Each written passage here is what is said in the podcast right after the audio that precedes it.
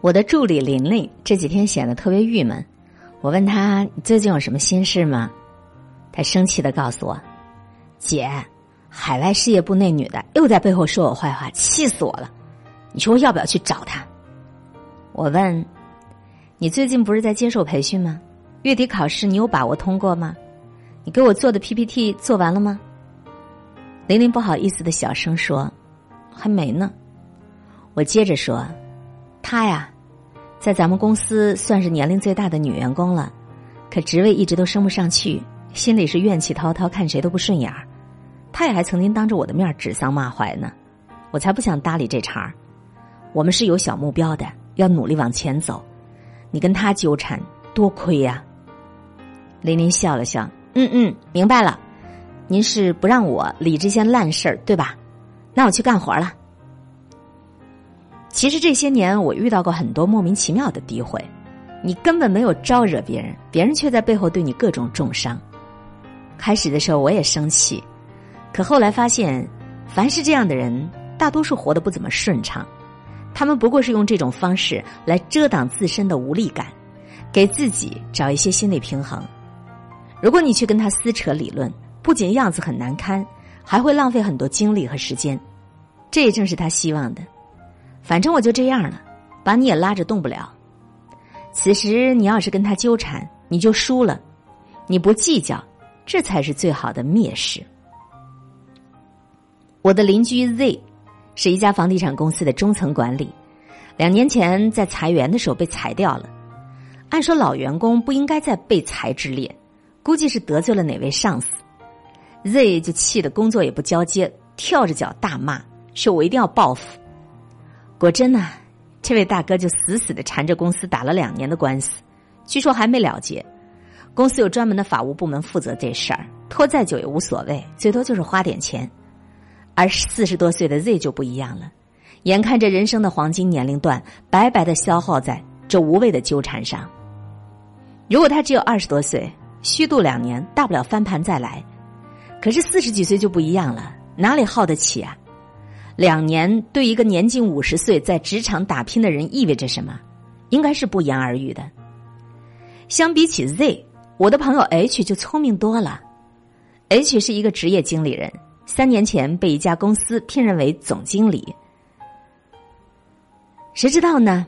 老板处处限制他的权利，然后也不给他发展的机会。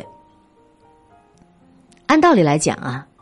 他的工作没办法开展，举步维艰，几乎不得已就主动提出辞职了。因为是自己毁约，所以临走也只拿到很少的一点酬劳。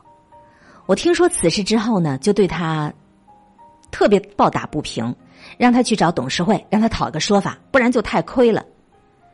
H 轻描淡写的说：“无所谓啦，既然已经打算离开了，就要把精力放在下一站。”我才不想和他们就这么虚掷光阴呢。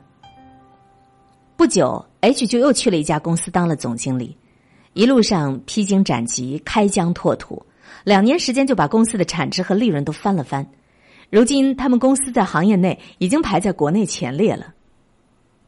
偶尔一次，我们俩在微信上聊天提起当初，问他有没有心生报复的想法，H 哈哈大笑：“报复？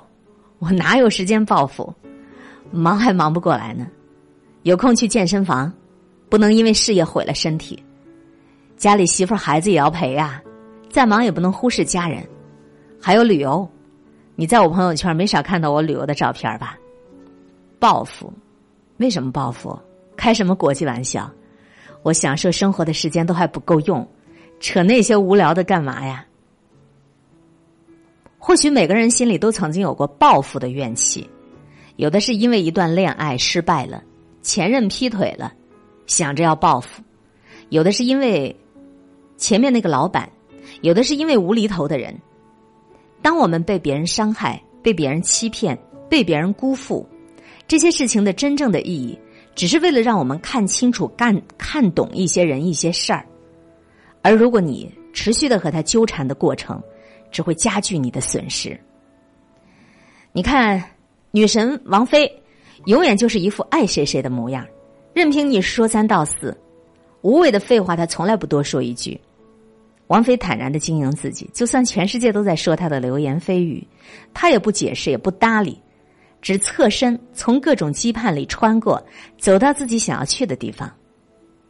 风流不再谈丰盛，袖手无言味儿最长。所以，对于那些恶意的重伤，沉默才是最好的武器，它比爆发更有力量。《后汉书·郭泰传》记载了破赠不顾的故事，讲郭泰在太原的时候，有一天看到路上有一个人背着个瓦罐在走路，走着走着，这瓦罐突然就掉到地上去了，哐当一声。吓人一跳，谁知那个行路人看也不看，继续走他的路，就像什么事儿也没有发生一样。